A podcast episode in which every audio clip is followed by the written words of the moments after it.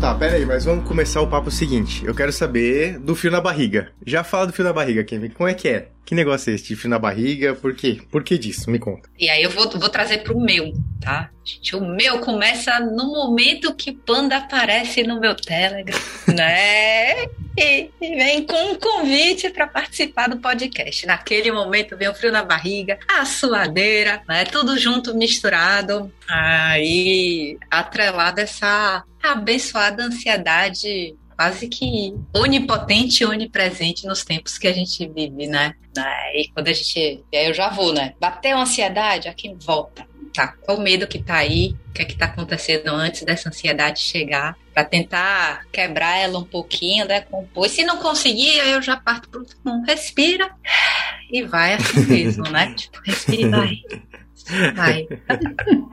É isso. Eu acho que isso mostra para mim Akemi, um pouco do que eu queria trazer para nossa conversa de hoje aqui. E você que está nos ouvindo, a gente está no Love the Problem. Eu esqueci de avisar isso. Então, Léo, solta a vinheta. Olá, este é o Love the Problem, o podcast oficial da K21. Evolução contínua de pessoas e organizações, com carinho, toda semana para você.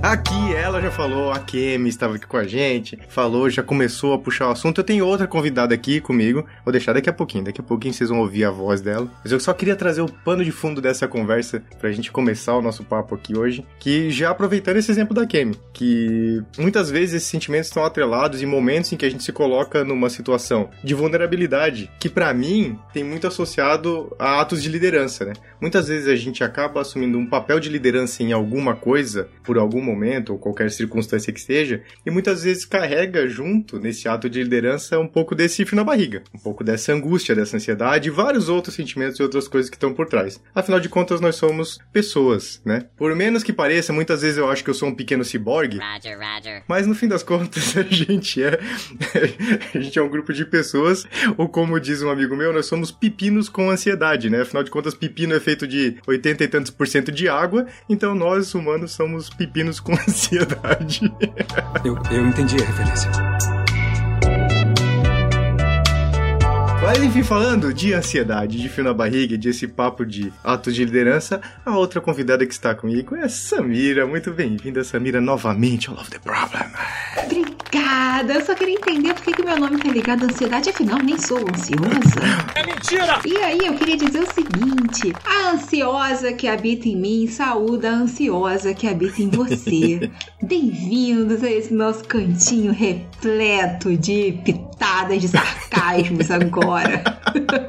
Eu tenho certeza que o papo de hoje vai ser muito bom, vai ser muito divertido. A gente vai falar de um, de um tema que ele permeia um tanto do dia a dia das pessoas, especialmente nas organizações. Eu acho que ele é um espaço em que isso acontece e ativa constantemente. A gente falou alguns episódios atrás no Problema Nosso. Tem um episódio sobre Síndrome da Impostora, um texto da Lívia Mandelli que é muito legal. Então eu sugiro você ouvir aquele episódio também. Não pare esse aqui não, continua o nosso papo. Não precisa dele para seguir na nossa conversa. Depois você vai lá e ouve, coloca na fila. Você tá no Spotify, faz o seguinte, vai lá no Spotify ou no seu agregador de podcast favorito, né? Tem que usar os termos corretos corretos aqui dessa, dessa rede podosférica. É verdade. Então vai no seu agregador de podcast. Bota um pi aí, bota um pi aí, Léo, bota um pi. Vai lá, procura no Problema Nosso, procura, entra no Love the Problem, procura Síndrome da Impostora e coloca na fila. Daí você ouve depois desse nosso episódio aqui. Mas o papo de hoje é falar disso, falar um pouco, um pouco sobre Síndrome do Impostor. Lá naquele, no outro episódio, você vai saber porque o título é Síndrome da Impostora. Tem lá, vou deixar esse spoiler para você lá no texto da Lívia também, tá bom?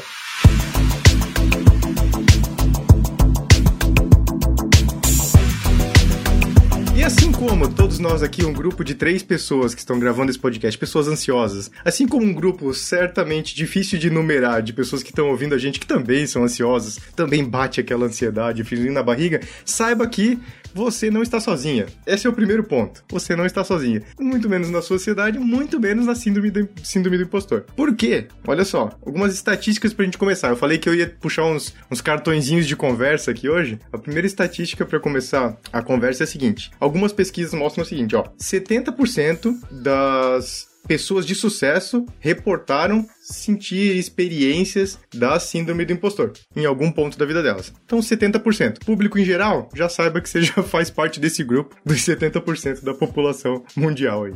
É, quando a gente vai para mulheres executivas, esse número vai para 75%. Então a gente já vê que alguns recortes começam a aparecer nessas pesquisas, tá? Do grupo de pessoas que são CEOs, 80% já passaram por algum momento em que sentiram a síndrome do impostor. E empreendedores e pessoas de pequenos negócios, 84% delas já relataram em algum momento passar por alguma situação com a síndrome do impostor. Essas pesquisas foram compiladas pela doutora Valerie Young, então no, no site impostorsyndrome.com.com, eu ia falar em inglês aqui, ó, impostorsyndrome.com. O link vai estar lá no nosso backstage, k21.link barra love the problem, vão ter esses cartõezinhos que vão ser a nossa conversa de hoje aqui. Então, a primeira coisa para esse nosso papo é isso, 70 a 85% dependendo do seu contexto. Gente, é muita gente, né? Nossa, e eu faço parte desse contexto, né? É isso que é o mais interessante. Agora eu tô olhando assim, não, que bom. Eu não tô sozinha nesse mundo.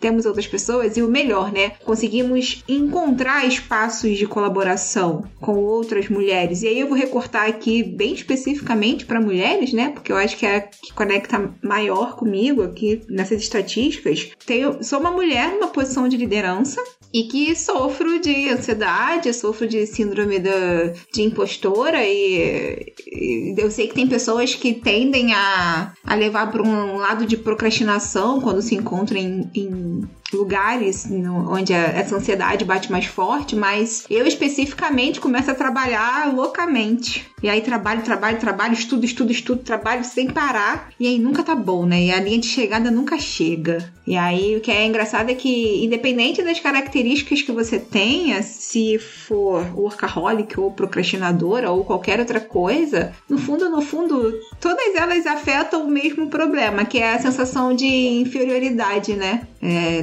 a gente nunca tá, tá bom o suficiente, a gente nunca é bom o suficiente e a gente tá constantemente duvidando é, de nós mesmos, assim, em relação ao trabalho ou não. Até em relação à vida particular. É, quantas vezes eu já não falei com a Kemi, a Kemi, sou uma péssima mãe.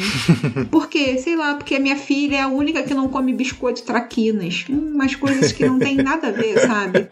E aí você se pega nesse lugar de questionar de si o tempo todo, de forma inconsciente, assim. É, é cansativo demais. Sami, é, enquanto você estava falando, né, é, até essa questão do muito forte aqui, que é inconsciente e às vezes a gente tem que fazer um esforço para trazer a consciência, né, e questionar isso. Porque vem, de tão, vem tão vem de uma forma tão sorrateira às vezes, né? E, e, a gente não tem o costume de, de questionar nossos pensamentos, né? E nossas percepções. Se eu pensei isso, deve ser verdade. Ah, se eu tô pensando, então deve ser verdade. E tem um combo. Se eu pensei e senti, né? Se aquele pensamento ainda vem com uma, uma vinculação emocional, com a resposta emocional junto, nossa, se eu pensei isso eu tive ainda uma resposta né, física, corporal, eu me senti assim, é claro que é verdade. Então, é, é, fortalece ainda mais às vezes essas crenças né, de incapacidade, esses questionamentos que a gente tem em relação à nossa habilidade, ao nosso sucesso, né?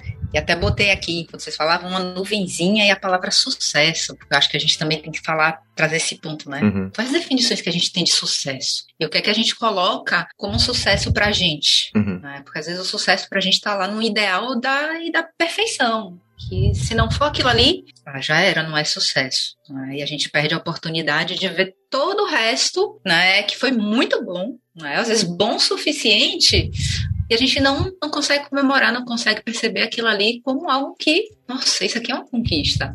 Só tá lá naquele idealzão grandão do super, ultra, mega, supra sumo do sucesso e perfeição. Fiquei com isso daqui quando você falava. É interessante você falar isso, porque ontem mesmo tava falando, é, hoje é dia 11 de maio, então ontem, no dia 10 de maio, eu passei, sei lá, uma hora conversando com a minha terapeuta e falando para ela o seguinte: eu não sou feliz, nada me faz feliz, porque eu não sou bem sucedida. E aí achei engraçado porque ela falou o seguinte: é, entre vários conselhos, né? Porque sabe como é que é esse processo de terapia? É, ela falou que eu que eu precisava aprender a ser um pouco mais gentil comigo mesma e reconhecer esses pequenos é, e grandes, né? Sucessos ou marcos de sucessos que eu tive ao longo da minha vida. Então, é, a gente geralmente não é ensinado a, a, comemorar as nossas pequenas vitórias ou até as grandes vitórias, né? Nós somos ensinadas, na maioria das vezes, de que o que a gente conquistou, o que a gente fez até agora, não passa do que mais do que a nossa obrigação, né? Não fez mais do que a sua obrigação fazer isso. E aí você acaba se, se colocando numa posição onde você não é. onde, onde você não pode comemorar, né? Você não é digna de comemorar aquele feito que, que aconteceu. Então,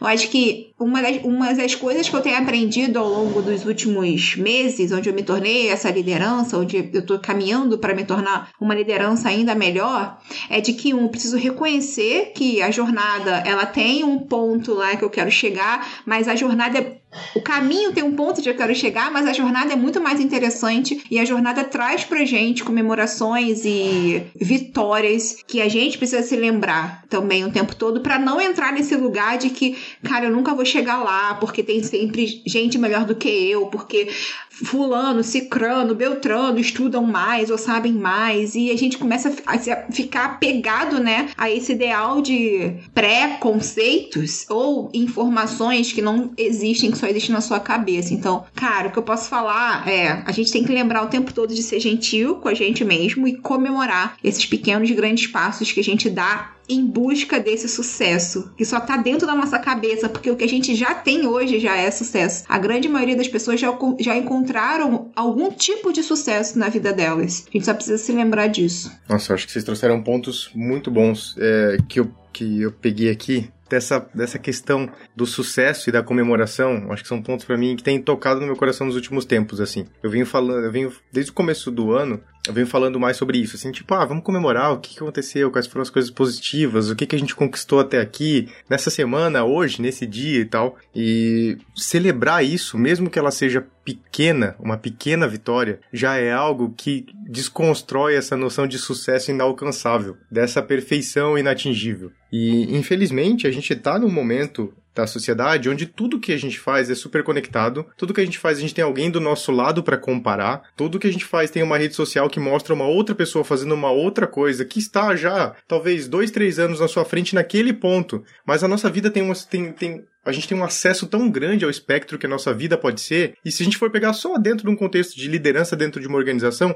já tem um espectro gigantesco de coisas para você criar falsas perfeições, né? Ah, eu não sou a pessoa que lê três livros por mês. Sabe, eu não sou a pessoa que faz todos os cursos, eu não sou a pessoa que tem todas as certificações, eu não sou a pessoa que tem todas as respostas na ponta da língua. Porque isso é uma grande ilusão, né, gente? A gente vive e reforça essa ilusão dentro das nossas organizações de que essas coisas existem. Então, quantas vezes a gente acaba deixando uma pessoa numa situação em que ela se sente impostora porque ela não tem resposta de uma pergunta que não tem uma resposta naquele momento. Mas a gente vive querendo respostas. Então, esse ambiente acaba forçando um monte de gente a estar nessa situação. Tipo, tá tá, mas se eu não tenho essa resposta, então eu sou incapaz. Né? Se eu tenho essa resposta, eu não sou uma pessoa perfeita para isso, eu não sou a pessoa ideal para isso. E uma frase da Valerie Young que me tocou muito aqui quando eu tava pesquisando algumas coisas para esse nosso papo foi, foi a seguinte, olha só. Milhões de pessoas capazes em todo o mundo se preocupam secretamente por não serem tão brilhantes, talentosas ou qualificadas quanto todas pensam que são. Sabe, a gente tem muita gente boa que infelizmente acaba ficando escondida, oculta por muitas dores e problemas e receios e tudo mais, porque os nossos ambientes não permitem em que a gente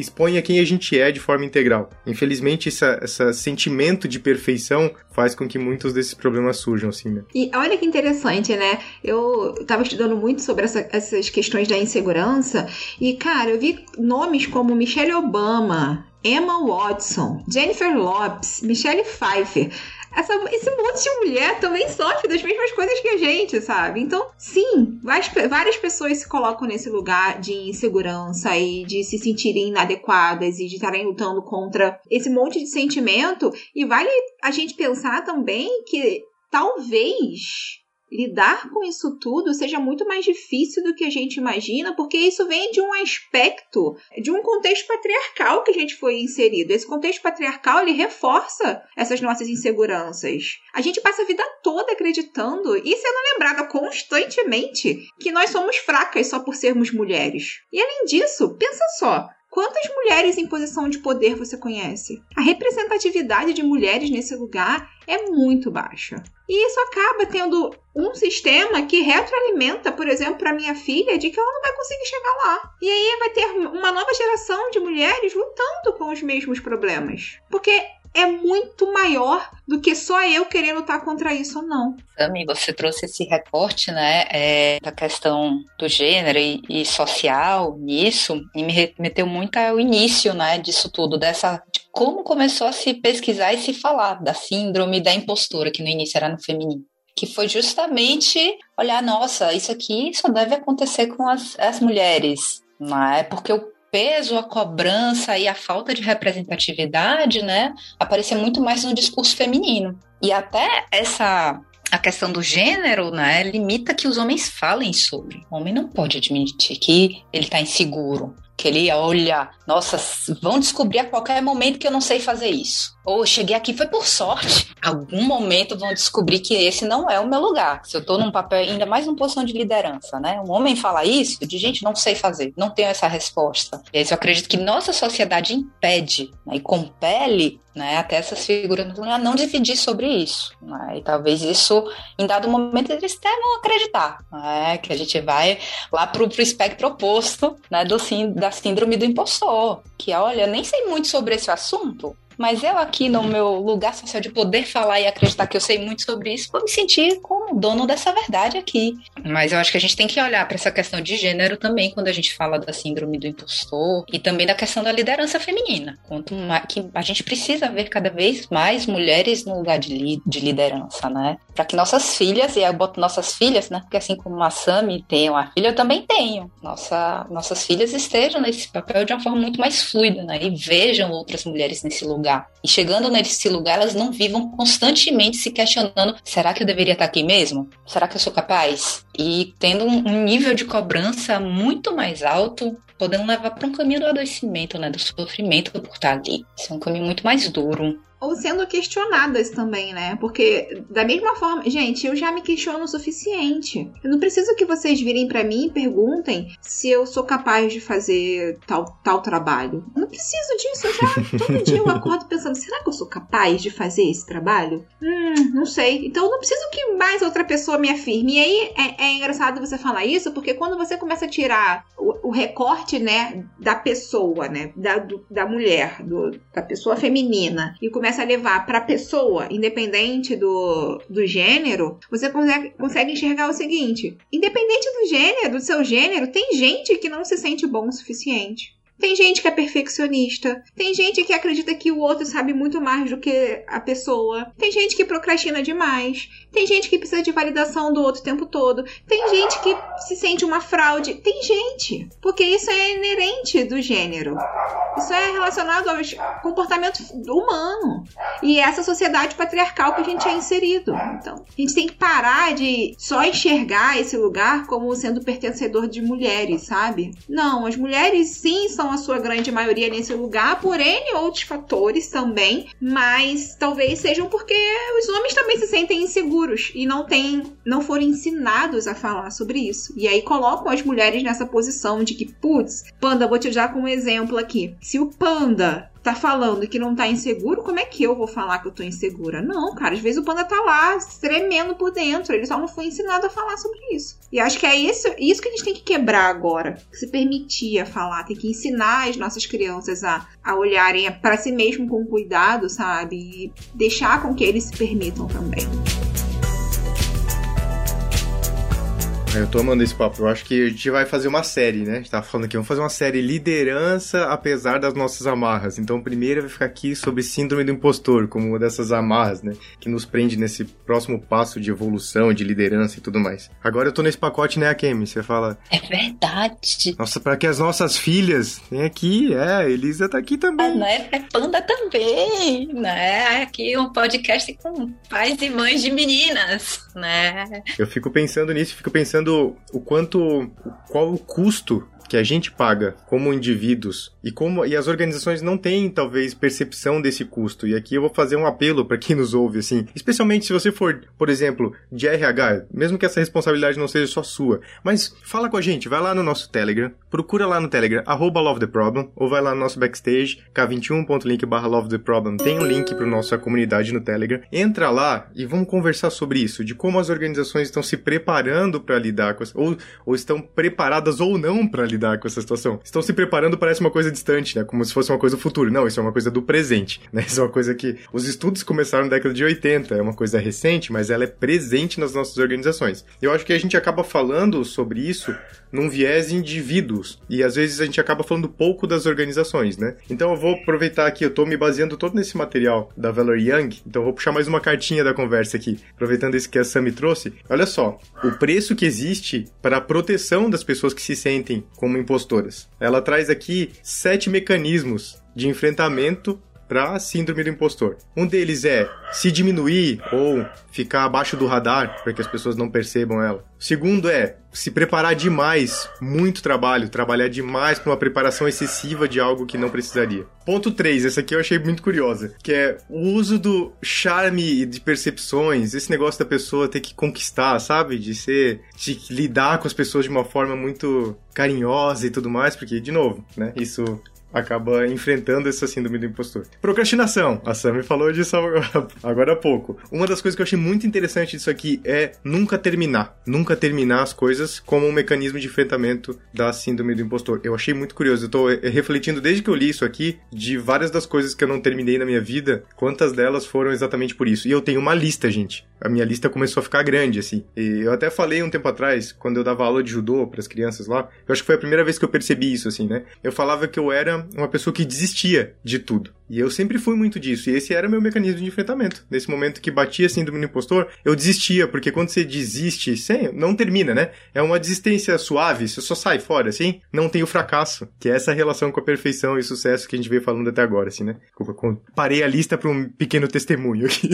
a sexta, manter um perfil pessoal que muda muito. Ser uma pessoa que muda bastante constantemente, porque você vai se adaptando com essa, essa questão da, do, do síndrome do impostor. E a última é a autossabotagem, né? Quanto a gente se sabota de fato por se criticar, por não ser gentil consigo mesmo, como a Sam me trouxe agora há pouco, né? Então ela traz esses sete pontos, são mecanismos de, de enfrentamento para síndrome do impostor. Eu queria dizer que eu fiz bingo, eu quero saber qual é o meu prêmio. Que, que eu vou ganhar? E acertar todas as questões? Eu sou uma pessoa muito competitiva. O que, que eu ganho?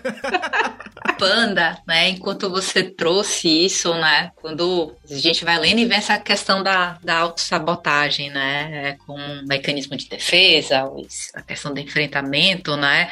Pra pessoa não ser descoberta, né? Então, se eu nem tento fazer aquilo ali, porque eu não vou ser descoberta. Porque se eu tentar, eu posso fracassar e vão saber realmente, eu, eu não não sei aquilo ali, sou um fracasso, e se eu conseguir, talvez descubra que eu sou um fracasso depois, uhum. né? Porque foi sorte, né? Eu fiquei pensando é, muito como às vezes a gente definir e usar a autossabotagem, né? Pode ser complicado, porque a gente culpabiliza um pouco o indivíduo. Sim. Né? E diminui até, e responsabiliza ele ainda mais. Uhum. Olha, né? Ah, porque você está se sabotando, e às vezes a gente tira a oportunidade, a possibilidade dele dividir sobre aquilo ali uhum. e receber até ajuda, né, de outras visões, outras perspectivas, ou encontrar pessoas que estão passando pela mesma situação. Como a gente já viu, sei lá, 70, 80, 85% da população, tá, dependendo do recorte que você faz, passa por isso em algum momento da vida, em vários ou em quase todos. Já vou botar assim. E enquanto eu estava pensando sobre isso, ainda veio ver um conceito de locus de controle, né, que é um conceito um pouco da psicologia, né? Como esse conceito de locus de controle, ele busca tentar explicar a percepção que as pessoas têm em relação à fonte de controle dos eventos. O que está controlando os eventos que acontecem na minha vida? E ela é algo móvel, ela pode ser tanto dentro quanto fora do indivíduo. Locus de controle interno, se eu percebo que o que está acontecendo é responsabilidade minha, eu tenho a ver com a causa, né? Se o que aconteceu, é, a gente tem um locus de controle externo, algo que aconteceu, tem um evento de fora. E às vezes as pessoas, quando estão com essa síndrome né, de impulso muito aí viva dentro de si, eu percebo que esse locus de controle fica passeando aonde faz mais sentido para reforçar a ideia que ela é impostora.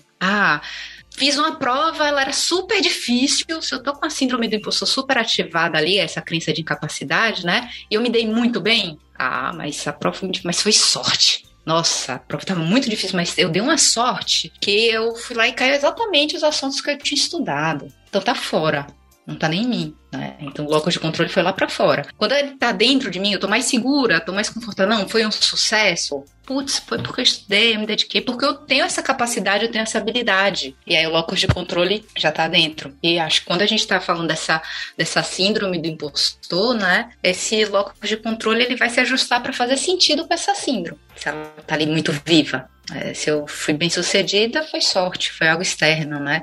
Ou alguém que gosta de mim me botou nesse lugar, né? Ou foi um acidente essa seleção aqui. Ou consegui aquele. Foi muito, mandei muito bem no cliente, ah, porque o cliente estava de bom humor naquele dia, não fui eu. Então acho que é importante a gente ter essa noção para às vezes até a gente conseguir questionar né, a essa nossa percepção quando ela estiver acontecendo e estiver super ativada, né? Pra gente não assumir que aquilo é verdade e reforçar essa síndrome de, do impostor mais ainda dentro da gente, né? Uhum. Senão, e, eu acho que ela ela faz com que a gente viva no constante, na constante ansiedade e medo, né? Tá ali no estado de ansiedade o tempo todo, porque a qualquer momento eu posso ser descoberto. A qualquer momento eu vou descobrir que eu sou a fraude. Né? Isso é bem difícil viver assim, né? Nesse estado constante. É engraçado você falar isso, Kemi. A minha, meus primeiros seis meses na K21 foi isso, tá? Eu todo dia acordava, gente, é hoje, é hoje que vão me mandar embora. É hoje que vão perceber que eu sou uma péssima consultora. é hoje que vão perceber que metade do que esse povo fala que eu não entendo. Ai, gente. Todo dia, era todo dia isso. Todo dia, todo dia. E olha, tem, sei lá, três anos, mais três anos que eu tô aqui, firme e forte, sobrevivendo todos os dias a outras coisas na minha cabeça. Mas esse, por exemplo, eu não, eu não passo mais por isso. Eu não, eu não acordo mais questionando se as pessoas hoje vão ver o quanto que eu sou uma fraude ou não. O que eu acordo me questionando é, cara, como é que eu consigo resolver os problemas de todo mundo? E isso eu também sei que é um gatilho da síndrome do impostor. Eu preciso me lembrar todos os dias que eu não tenho que resolver os problemas de todo mundo, sabe? É, para não entrar exatamente nesse lugar onde você começa a começar tudo e não terminar nada, né? A gente não quer começar tudo e não terminar nada. Então é interessante você trazer esse ponto porque o foco muda conforme você vai aprendendo maneiras de não se sabotar. Então, a invalidação comigo mesma do quanto que eu era capaz ou não de entregar valor no meu trabalho, eu já superei. E aí eu arrumei outra forma. E aí, provavelmente, quando eu aprender a, a, a lidar com isso, eu vou arrumar outra forma de me auto-sabotar. Enquanto a Sami estava falando, né, eu tava, tava aqui pensando dessa jornada que a gente até fez uma iniciativa, né, Sami? De ter uma conversa com pessoas que estão chegando agora. É, na K21 que a Sami dividiu um pouco dessa jornada de chegada delas, né? E, e, a gente se identifica, a gente se identifica. Aí tem uma pessoa que está na figura de liderança, é, se demonstrando vulnerável, dividindo inseguranças, né? E se colocando como ser humano. Às vezes a gente pensa, mas se é uma pessoa que está na liderança, nem humano deve ser.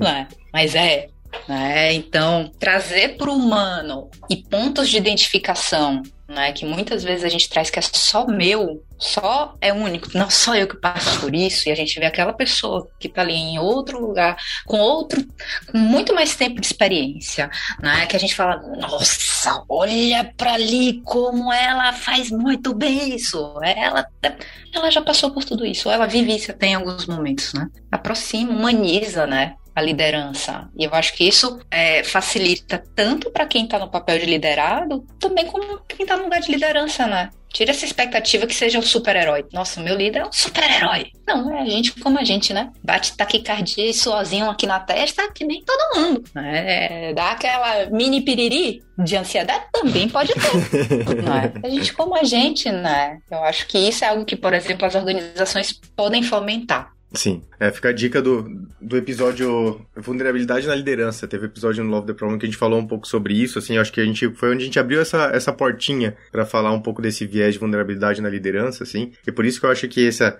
isso que a gente vai engatar agora desse papo pra, sei lá, vamos puxar outros assuntos pra uma série aqui. A Kemi, já fica aí convidada, para não ficar convidada em cima da hora, para não ficar apavorada, para não ter taquicardia.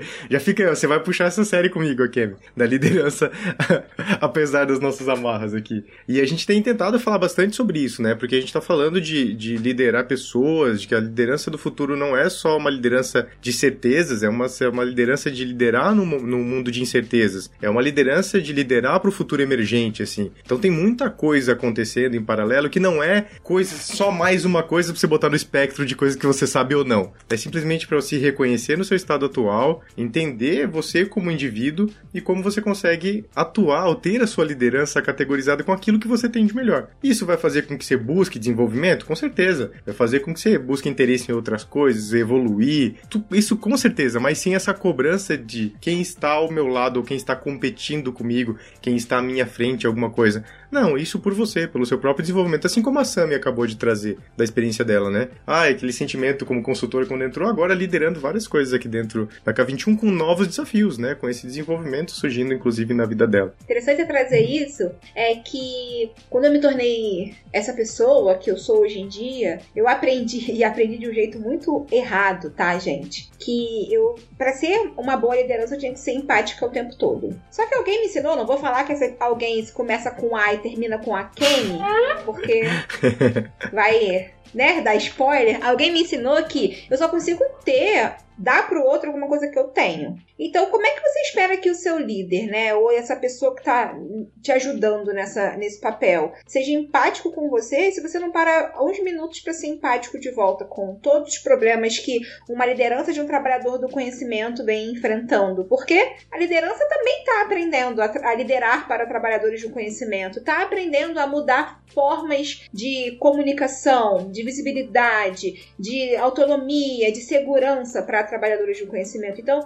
para um pouquinho também, você que está enxergando, está escutando esse Love the Problem, para um pouquinho, enxerga também que do outro lado existem seres humanos que estão dando o seu melhor para aprender a ser uma liderança do século XXI, Sim. sabe? É algo que a gente não nasceu sabendo. Eu não aprendi a fazer isso na faculdade. Isso, Samira, me lembrou, para quem já tá no nosso programa, no Certified Exponential Leader, eu amo esse nome, eu gosto de falar isso. Eu tenho que falar isso mais vezes, porque eu me sinto assim, fluente em inglês quando eu falo esse nome.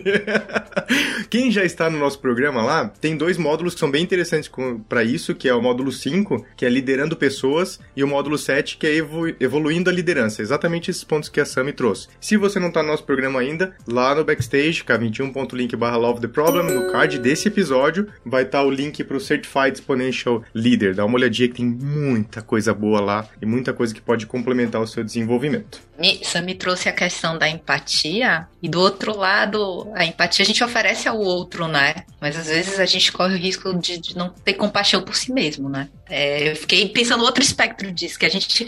E aí, coloca às vezes no pacote, né? Eu acho que está muito conectado com a síndrome do impostor, o nível de cobrança que a gente coloca, né? Na gente mesmo, às vezes é absurdo. É isso aí, eu acho, mesmo gente que eu já falei, eu comento sobre isso, né? Como a gente está num, num, momento de sociedade, de mundo, né? E aí volta para conectar a questão do sucesso, né? A gente coloca essa régua lá em cima pra gente. A gente vai para um nível de cobrança absurdo e se cobra de um jeito que às vezes ninguém mais nos cobra, só a gente. E quando a gente está nesse nível de autocobrança tão lá em cima, tão alto, a gente esquece de olhar com compaixão pra gente, né? Fica muito mais difícil. A gente só tá cobrando a gente, só tem aquela expectativa super alta em relação ao que a gente deveria estar fazendo, deveria estar entregando e como a gente gostaria de estar fazendo tudo isso, a gente perde o espaço de nos acolher quando a gente não consegue fazer exatamente do jeito que a gente esperava ou da gente que a gente gostaria, né? Eu acho que a síndrome do impostor conecta um pouco com isso, né? Com a dificuldade da gente olhar de forma mais compassiva nossa vida, né? Nossa humanidade com os nossos feitos. A gente foi ensinada a ser super mulher, né? E agora eu vou fatiar de novo aqui, vou puxar para um assunto que eu domino. E aí, Pandas, você como homem, se quiser também, por favor. É, a gente foi ensinada a ser super mulher, então a gente tem que ser especialista no assunto de ser mãe,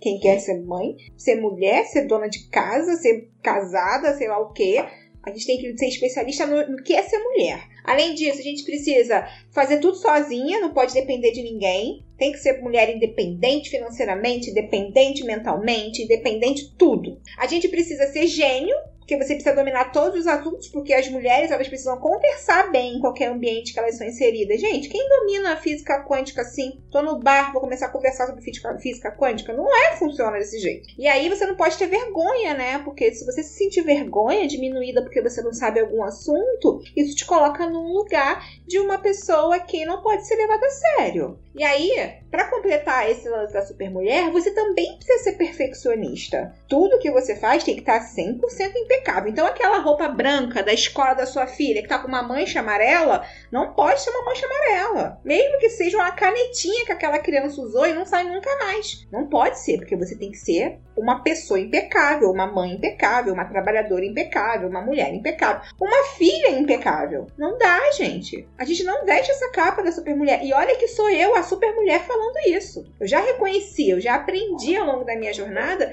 que não dá para cobrar isso da gente mesmo. A gente precisa sim ser empático com a gente o tempo todo. E se você não consegue ser empático com você, eu tenho certeza que você tem alguém do seu lado que pode te estender um pouquinho essa mão da empatia. Tenho certeza. Olha para a pessoa que está do seu lado, aquela sua melhor amiga ou sua mãe ou alguém que você confie cegamente que vai poder chegar para você e falar: Cara, calma, você não precisa disso tudo. Sorte a minha que eu tenho alguém do meu lado que vai lá e me resgata do fundo do poço quando eu tô mal, quando eu visto essa, essa fantasia de super mulher, super mãe, super trabalhadora e não consigo sair sozinha lá do fundo do poço. Acho que você trouxe aqui, Sammy, foi quase o bingo agora do outro lado, que esse mesmo material da Valerie Young tem cinco tipos de impostores, que são formas onde a gente, como é que a gente lida e como são quase personas aqui da síndrome do impostor, né? Quando a gente tem esses, esses níveis insustentáveis de competência esperada, assim, né? Ela traz exatamente isso, perfeccionista, pessoa que se preocupa com a coisa, como é feito, tem que estar tá tudo perfeito, a coisa tem que estar perfeita, então ah, eu sou perfeccionista, talvez é uma questão da síndrome do impostor que tá batendo, que você tá representando esse papel de perfeccionista, né? O expert, que é a pessoa que tá mais preocupada com o que, então é a pessoa que quer saber das coisas, ela precisa saber. É a versão do conhecimento do, do perfeccionista, assim. O perfeccionista é a coisa, o expert é saber da coisa, né? Então, quem sabe de tudo, sabe de física quântica no papo do bar, é o expert nesse, nesse negócio aqui. O terceiro, eu vou fazer uma tradução livre aqui para solista. Pegar solista do, sabe, solista de, de de, orquestra, por exemplo, que é quem. Se, o foco dessa pessoa está em quem faz as coisas. Então, a pessoa é que importa. Então, eu preciso, eu faço tudo, deixa que eu faço, eu resolvo, eu faço. Essa é uma das formas de, de representação dessa síndrome do impostor também. O quarto é o gênio natural. Sabe que a pessoa que não é o expert que adquiriu o conhecimento, mas é aquela pessoa que é, é tem aquilo inato, de forma inata, sabe? Ah, esse aqui, essa pessoa aqui é, mas ela é, ela é gênia nisso, ela já, é, já, já foi assim, já nasceu assim, já é incrível, né? Então tem essa, essa questão da competência ser medido por tempo de facilidade e velocidade de conseguir as coisas. Sabe, a pessoa que é desenvolta e tudo mais, na verdade, tem um custo muito grande para isso, né? Tem um custo muito grande dessa, dessa síndrome do impostor. E o super-humano, né? super humano, daí esse é exatamente o ponto que a Sam trouxe. É tudo, absolutamente tudo, todos os espectros da vida. Isso que a Sam trouxe, pensa, gente, deve, deveria ser a parte mais natural da vida, que a Sam trouxe muitas coisas da nossa vida pessoal, assim, né? E essas coisas muitas vezes a gente desassocia das organizações. Então isso deveria ser mais suave do que aquilo que é esperado dentro de algumas organizações. Mas isso tudo se mistura, porque isso tá com a gente, é inerente da integralidade do ser humano. Então a gente não tem como separar isso das coisas de casa e das coisas do trabalho. A gente vai carregar isso sempre junto. Não, e, e, eu poderia fazer correlações diretas com o meu papel de liderança. Então, cara, sobrecarga de trabalho o tempo todo. O líder está o tempo todo sobrecarregado de cuidar das pessoas. Um bom líder olha para os indivíduos de forma íntegra, para a pessoa. Eu quero que aquela pessoa ela se sinta confortável na minha liderança. Então eu vou olhar para todos eles. Isso gera uma sobrecarga mental, isso gera uma sobrecarga física no, no papel da liderança. Se você olhar o gênio lá, né? A gênia, né? Gênio o nome? Estou tentando aqui porque eu já percebi que eu sou uma super pessoa especialista em perfeccionismo solo, entendeu? Eu vou trocar meu cargo no LinkedIn para isso. Então, assim, quantas vezes você não vê a liderança como naquele lugar que é a pessoa que sabe tudo? Sim. Ah, se tá aqui é porque sabe tudo. E se eu não sei, é ele que arrume o espaço para saber. Ele tem que saber, não é problema meu, é problema dessa pessoa. Então, isso a gente consegue fazer correlações diretas de todos os papéis aí, que eu não gravei todos, com é, as nossas correlações de trabalho no dia a dia, facilmente.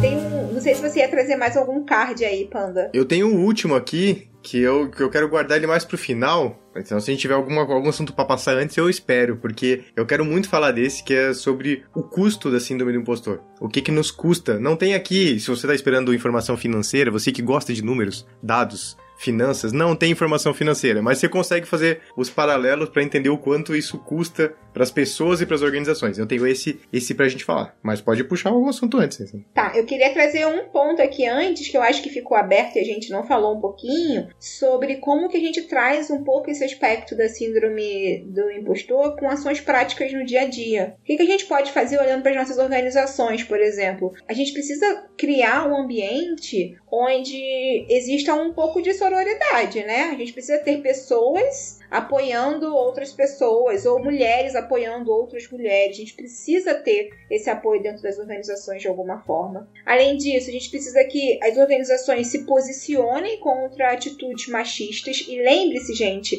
eu não sei se a gente já falou sobre machismo no Love the Problem. Eu acho que vale a gente ter uma segunda, um segundo encontro para falar só sobre isso. O machismo ele não, não influencia diretamente mulheres. Existem muitos homens que são influenciados por atitudes machistas também é, patriarcal, inclusive. Então, ter um lugar, um espaço nessa organização, a gente consiga falar abertamente que somos contra essas atitudes machistas, a gente consegue trazer um pouco mais de segurança é, para as pessoas que estão sofrendo de síndrome do impostor. E a gente precisa falar mais sobre isso, né? Abertamente. Eu trabalho num lugar que me permite falar sobre isso abertamente, mas eu tenho certeza que essa não é a realidade das pessoas que estão nos ouvindo, da grande maioria das pessoas que estão nos ouvindo. Então, é, criar um ambiente no espaço de trabalho onde as pessoas consigam falar se deixar vulneráveis e falar: olha, eu, eu tô me sentindo dessa forma, uhum. eu não sei o porquê, ou eu não consigo resolver sozinha. E ter gente ao redor falando: olha, eu acho que isso daqui é algo que você tá criando na sua cabeça, a percepção não é essa, a percepção é aquela,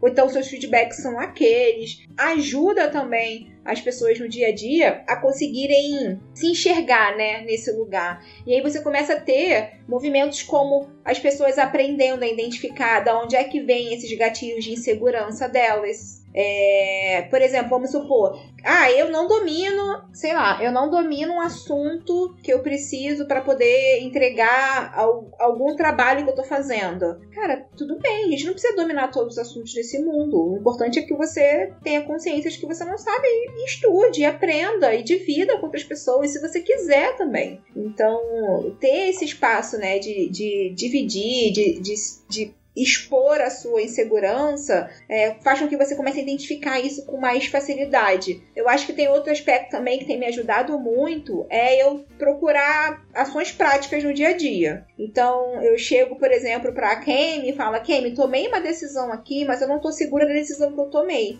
Eu tomei por esses motivos aqui, tem esses riscos e tem essas consequências. E aí ela vira e fala, tá tudo bem, eu acho que você tomou uma decisão certa. Baseada nesse cenário, você tomou uma decisão ok, ou então você não tomou uma decisão certa. Isso me dá segurança de que eu não estou inventando mecanismos na minha cabeça, que eu estou tentando de fato, uhum. enquanto pessoa, analisar todos os problemas possíveis que eu consigo enxergar e não criar problemas, né, que eu não consigo ver, e que eu tomei a melhor decisão com as informações que eu tinha. E tá tudo bem. A gente vai tomar decisões ruins e decisões boas, porque faz parte da complexidade que é o ser humano tomar esses tipos de decisões, sabe? Tem outra coisa também que me ajuda muito é eu parei de estudar todos os conteúdos do mundo. Gente, foi a primeira vez que eu vim para um Love the Problem sem me preparar, sem ler milhões de coisas, sem ter que estudar. Foi a primeira vez que eu vim e falei, cara, eu vou falar tudo aquilo que eu sei, porque eu já sei sobre esse assunto. Afinal, eu sofro com esse assunto. Eu sou uma liderança que sofre dessas coisas, que tá já há algum tempo nessa jornada. Então,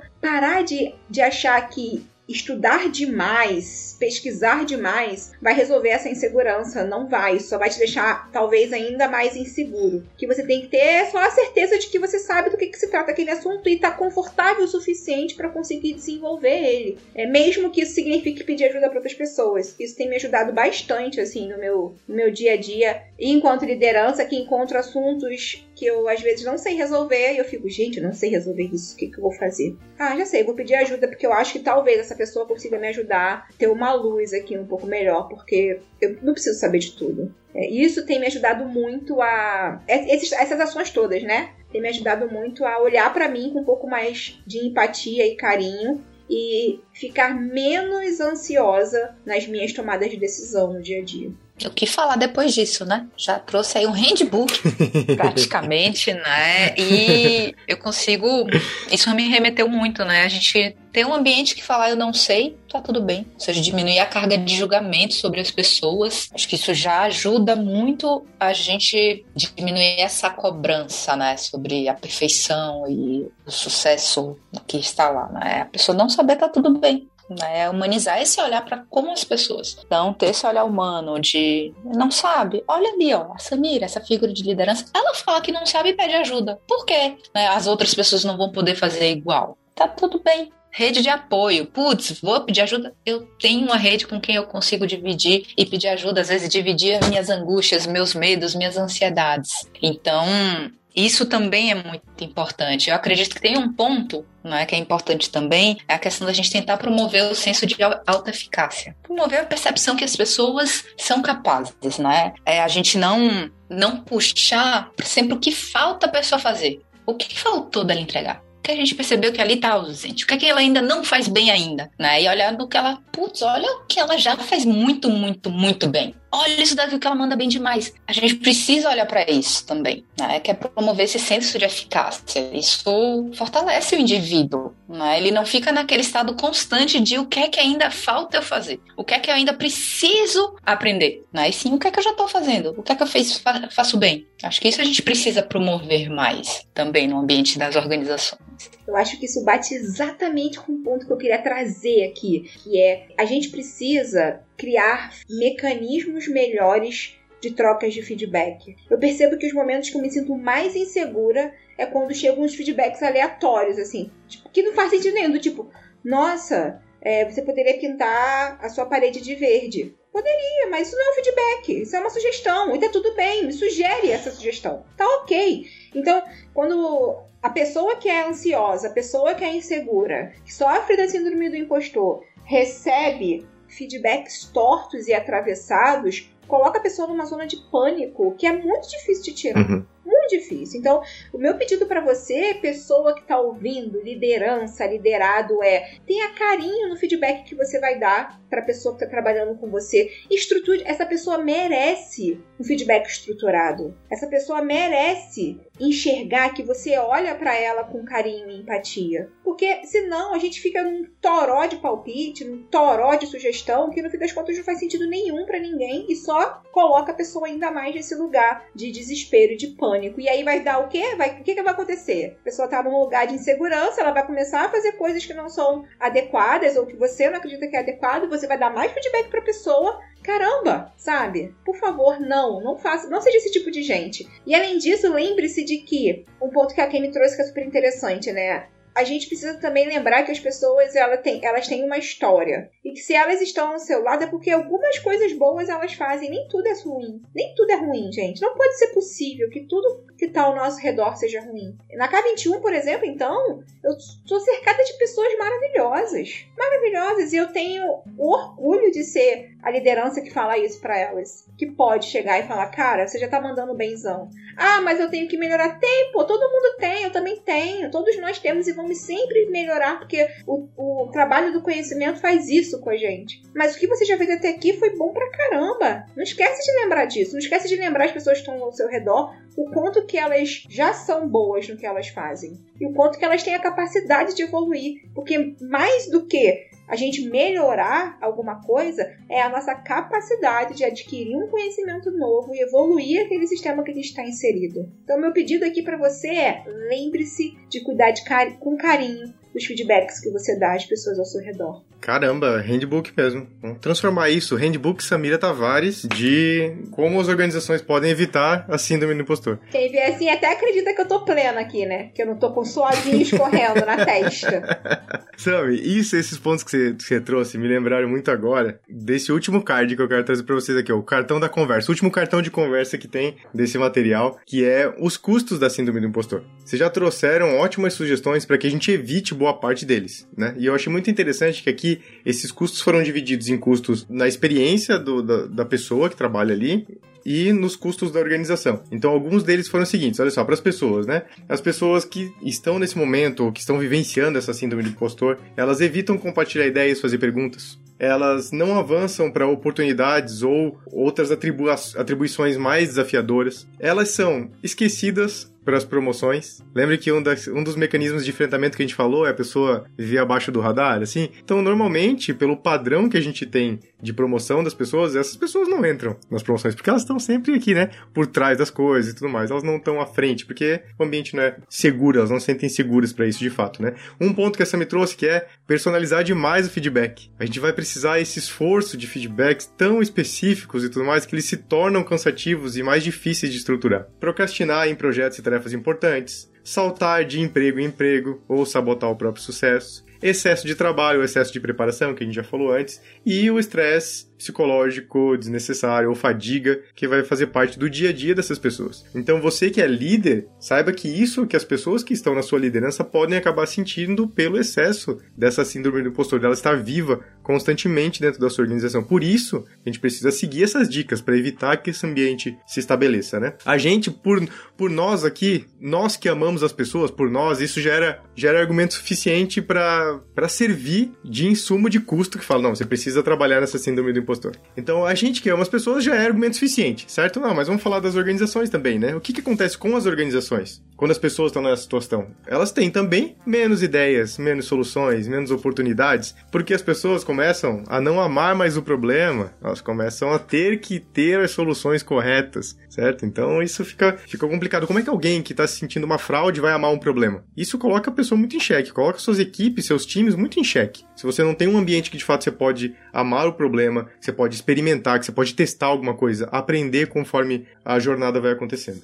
A questão da procrastinação leva muito estresse, perda de tempo, necessidade de alinhamento, sincronização, status report, várias dessas coisas que acontecem em todos os níveis. Então isso gera um custo altíssimo dentro das organizações. Se as pessoas estão mudando de emprego, pulando, pulando de emprego, a gente começa a ter custos altos de contratação. A gente começa a ter custos altos de contratação com pessoas específicas, porque a gente bota numa uma empresa que tem certeza como, como sua fonte, a gente coloca essas pessoas nesse pedestal e daí te gera muito mais síndrome do impostor, porque fala, ó, eu trouxe uma pessoa especialista que manja no assunto agora, e daí, opa, peraí, então todo, todo o restante das pessoas que estão aqui são fraude, a gente não teve oportunidade de desenvolver, enfim, é uma equação complexa que envolve essas contratações, né? E o último, né, a gente trabalha demais, se prepara demais, isso faz com que as pessoas não tenham tanta produtividade, que tenham burnout, que tenham várias outras coisas que o excesso de trabalho gera. Então isso é um custo altíssimo para as organizações. Lembrem-se, talvez vocês talvez não percebam isso dentro da organização de vocês, e aqui eu acho que vale um lembrete. Preste atenção do quanto que está acontecendo de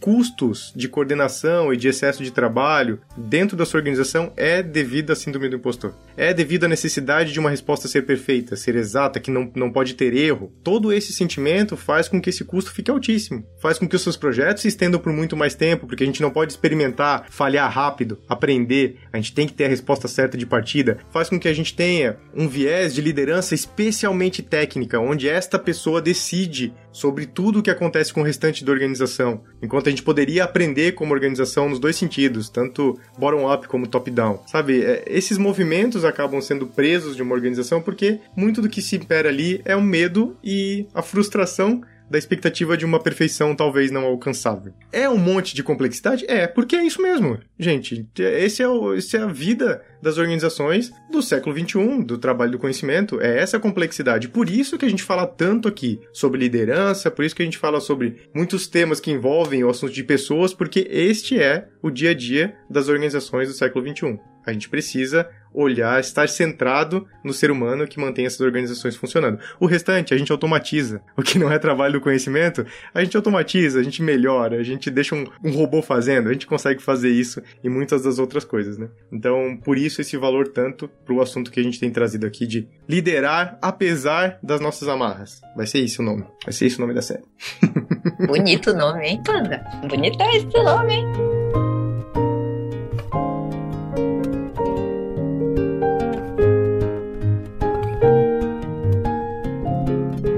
Muito bem. Aí, falamos, falamos, falamos, falamos, falamos. A gente já falou de contexto, como isso chegou até aqui, quando é que você começou a estudar, características, até o handbook da Samira de possíveis soluções, algumas características que representam custos que impactam dentro da organização. Então, eu para fechar a minha parte, eu vou passar para vocês. Eu tenho um grande chamado só para as pessoas para terem esse ato de coragem, de mudar a perspectiva da sua organização, de como ela olha para as pessoas, como ela mede performance das pessoas, como ela dá bônus para as pessoas, como ela vê sucesso dentro da própria organização, muito disso pode estar alimentando essas questões de síndrome do impostor dentro da sua organização. Então, se tiver um momento para começar, para dar um primeiro passo, comece com essa reflexão, comece com um grupo onde você possa discutir isso. Se você faz parte de um papel de liderança, se reúna com outros líderes da sua organização, vamos conversar sobre isso. Olhem para as pessoas, conversem com as pessoas, tentem entender o quanto a síndrome do, do impostor tem impactado o dia a dia das organizações de vocês. Eu acho que vocês podem se surpreender com isso. Esse é o meu convite, eu quero saber de vocês. Temos alguma, alguma coisa pra gente fechar esse episódio aqui? Nossa, eu tô tão maravilhada com esse episódio, tão orgulhosa, que tem uma frase que eu tenho colocado como frase aqui no meu no meu post-it no computador, fala o seguinte: a gente tem que lembrar e acreditar que todos nós juntos podemos incentivar com que mais pessoas sejam protagonistas de suas próprias jornadas, sabe? Eu não preciso estar num lugar onde uma organização ou uma empresa onde tá o tempo todo me, me dizendo o que, que eu posso fazer, o que, que eu preciso fazer. Eu posso ser protagonista, protagonista dos, dos dos meus desejos. E eu queria que a gente se lembrasse disso. Que você, você fosse a pessoa que começasse a construir um lugar de protagonismo no seu time, nos seus liderados, você com as suas lideranças. Traga para você esse senso de responsabilidade de que você é responsável pela sua própria vida, você é responsável pela sua carreira. É, eu queria deixar ainda mais aberto para as mulheres que estão nos ouvindo de que nós somos responsáveis pelas próximas gerações de mulheres, pelas meninas que estão ao nosso redor, na nossa família, dos nossos amigos. Você precisa ensinar essas meninas, essas mulheres a serem também protagonistas da sua própria vida, sabe? Não esqueça de olhar para o seu redor, faça o teste do pescoço. Ouvi vocês dois agora, né? Fiquei simples. Meu Deus, o que, é que eu vou falar? O que, é que eu vou falar? O que, é que eu vou falar para finalizar? e eu acho que para a gente fazer tudo isso, né, a gente precisa ter um olhar cuidadoso com a gente também. Se a gente quer transformar nossas organizações, se a gente quer transformar nosso time, se a gente quer mudar o mundo, a gente precisa olhar com, com cuidado pra gente. É quase aquela analogia do, do acidente de avião, né? Bota a máscara primeiro em você. É, eu acho que isso vale até para todo o resto, né? Isso vale todo, todo o resto. Então, para você conseguir ajudar a tirar o a síndrome do impostor, né, da sua organização, do seu time, do mundo que a gente vive, eu acho que a gente precisa começar a olhar para a gente com, com mais gentileza, né, para a gente conseguir estabelecer isso no mundo. E tem um truquezinho que sempre me ajuda a fazer esse exercício comigo, né? É perguntar: será que isso aqui que eu tô cobrando de mim eu cobraria para uma pessoa que eu gosto muito? Será que eu tô me tratando do mesmo jeito que eu trato as outras pessoas? Né? É, é, mudar a perspectiva, né? Acho que meu convite é mais local, né? Faz em você isso pra gente ver como é que a gente consegue transformar a nossa realidade. Quando você me ensinou isso, a Kenny, eu, eu comecei a ser muito mais leve comigo, porque eu percebi que da minha lista eu nunca cobraria as pessoas do jeito que eu tava me cobrando. Nunca, ninguém, nunca foi cobrado da mesma forma. Então, de fato, funciona, gente. Sou a prova viva de que isso ajuda bastante a você respirar, sabe? Muito bom. Gente, que coisa boa. Mas antes de fechar, antes de fechar, eu quero resgatar aqui o salve. Faz tempo que não tem salve aqui no Love the Problem. Eu não sei se foi a minha licença, o tempo que eu fiquei fora, mas o salve estava aí, ó, abandonado. E eu vou recomeçar o salve aqui porque eu recebi um salve para mim, daí eu fiquei feliz, né? Então eu vou trazer aqui pouco egocêntrico, um salve para mim que foi o Foca, querido Foca mandou um salve pro Pandinha. Saudades. Muito obrigado, Foca. A Thaís Rigolon mandou um salve para Thaís Salles. Então aí, ó, galera se se apoiando aí, pessoal das nossas, da nossa comunidade, Thaís Golon, maravilhosa. Inclusive, podcast Agile Girls, um podcast que a gente também participa aqui com a Thaís Golon. A Renata Borges mandou um salve para todo o time e para todos os convidados que a cada novo episódio contribui com a minha evolução para me tornar uma pessoa e uma profissional melhor. Uma coisa linda pra gente ler, né? Justifica todos os belos episódios que a gente grava aqui. E o último eu achei bem interessante, esse aqui do Rodrigo Smith. Eu gosto de falar coisas em outro idioma aqui, ó.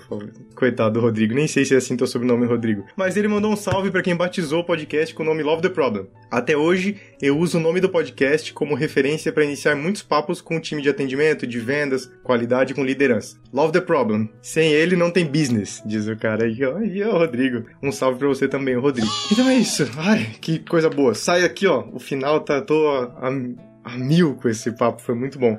Sami, Akemi, muito obrigado por aceitarem esse convite assim. Do nada, vocês veem, né? De repente surgem esses convites, assim, pra gente falar de alguns temas importantes pra nossa comunidade. Então, muito obrigado por virem aqui compor esse nosso episódio de hoje. Foi muito bom ter vocês comigo. Eu que agradeço. Ai, meu Deus, ao próximo. Quando ele fala o próximo, vê o próximo convite, a suadeira. Ah, a suadeira começou. É o próximo, é isso aí. Vai ter próximo. Se preparem para essa série, hein? Essa série é verdadeira. Vai acontecer essa série. Obrigada, Bandy. Obrigada, Sami. Sempre bom estar com vocês. Sempre uma delícia. Nossa, saio energizada, gente. Sério, tô energizada. Já vou pra uma reunião agora que vou chegar. Gente, resolve vocês. Eu não quero saber desse negócio, não. Vocês têm autonomia pra fazer o que vocês quiserem. Bora, bora juntos. Ah, muito bom. Então tá bom. Ah, e você que tá ouvindo, não esqueça a comunidade no Telegram, arroba Love the Problem, ou no nosso backstage, k21.link barra Love the Problem. Até o próximo. Um beijo.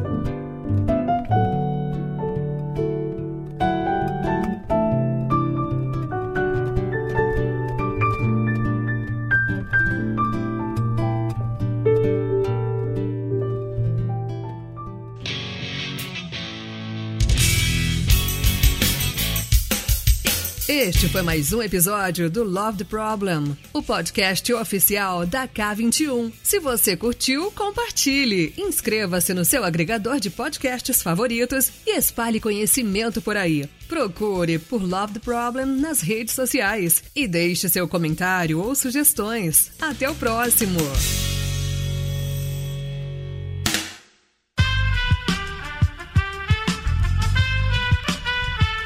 Esse podcast foi editado por Aerolitos Edição Inteligente.